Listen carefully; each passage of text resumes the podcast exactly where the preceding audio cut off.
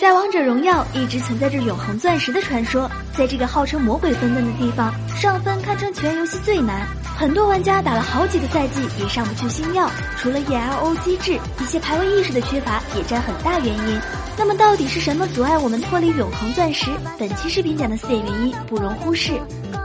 一选英雄不考虑克制关系，在征召模式下，我们是可以看到对方英雄选择的。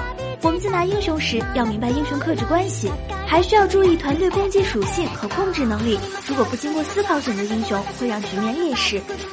二游走支援不顾兵线，兵线的重要性老玩家应该都非常清楚，而很多萌新常常在支援时不注意自己的兵线问题，导致自己的经济和等级与对面相差极大。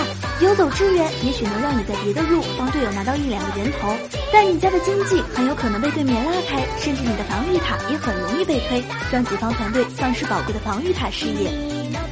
三玩辅助沉不住气。很多时候，一些打野让辅助跟射手，主要原因不是辅助没出辅助装，而是辅助和打野配合不好。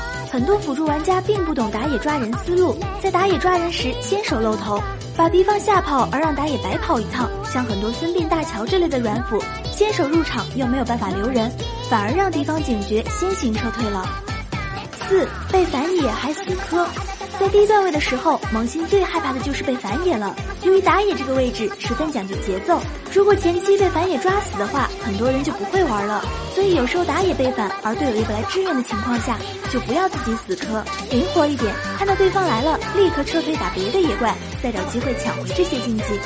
以上就是阻碍多数玩家上星耀的四大原因了。但凡改掉其中两点，相信脱离钻石都会轻松很多。